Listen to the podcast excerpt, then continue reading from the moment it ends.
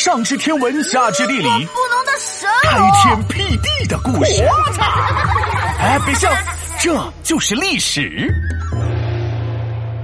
晏子使楚，小个子有大智慧。嗯，啊，皮大龙，你嗓子痛啊？我这是起范儿，起范儿懂不懂？今天我要给你讲一个晏子的故事。小燕子穿花衣，年年春天来到这里，对吗？No No No，此燕子非彼燕子。我说的燕子是春秋时候的政治家，他原名叫晏婴。他呀，个子虽然不太高，但是关键的时候那是才华哇哇往外飘。晏婴的口才那是相当的棒呀，哥现在可比岳云鹏能说多了。那时候，晏婴是齐国的大臣，齐王为了联合楚国抗敌，就派晏婴出使楚国。楚王啊，非常傲慢，他想：哼，我们泱泱大国，你齐国那么小，我楚国一根小拇指就把你压扁喽。我听说齐国使者晏婴能说会道，我要想个办法羞辱羞辱他。我知道，这楚王啊，就是门缝里看人，把人看扁喽。哎呦，闹闹，最近在我的知识沐浴下，你的才华也是不断的往外飘呀。什么在你的沐浴下？哼，那是天生我才，简称天才，好不好？啊，行了行了，你棒了，你厉害了，好吧？我们继续讲历史。楚王就问大臣们有没有整人的好办法。一个鬼头鬼脑的坏大臣就说了：“ 嘿嘿，呃，大王，我听说这个晏婴很矮小，嘿嘿，呃，不如咱们就在城门旁边挖一个矮矮的狗洞，嘿嘿，让他钻过去，怎么样？”楚王连连点头，说：“这个主意棒棒哒，就这么办。”啊，狗洞不是给狗钻的吗？怎么能让使者晏婴来钻呢？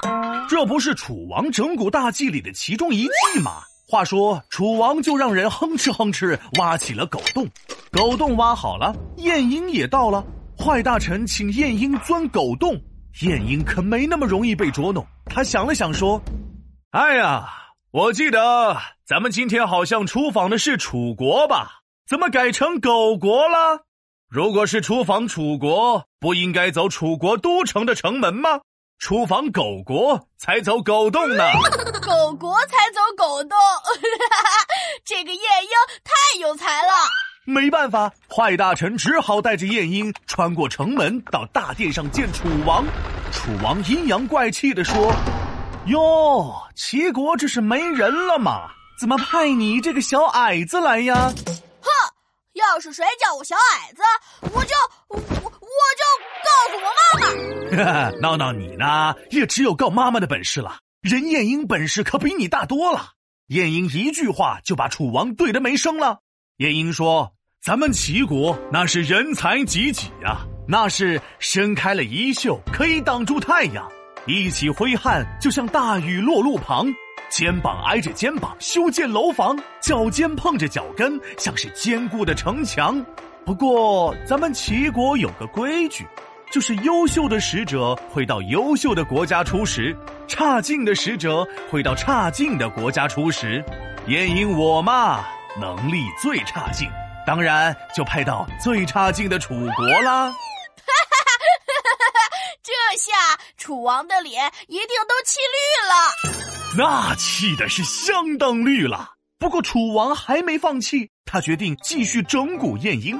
他们俩就一个整蛊，一个怼，一个整蛊，一个怼。最后晏婴成功怼翻楚王，楚王认输。晏婴成功维护自己和齐国的尊严。楚王想整蛊晏婴，结果最后自己被整了，太解气了。皮大龙敲黑板，历史原来这么简单。齐国晏子使楚三次受到羞辱，妙语前来化解，展现齐国风骨。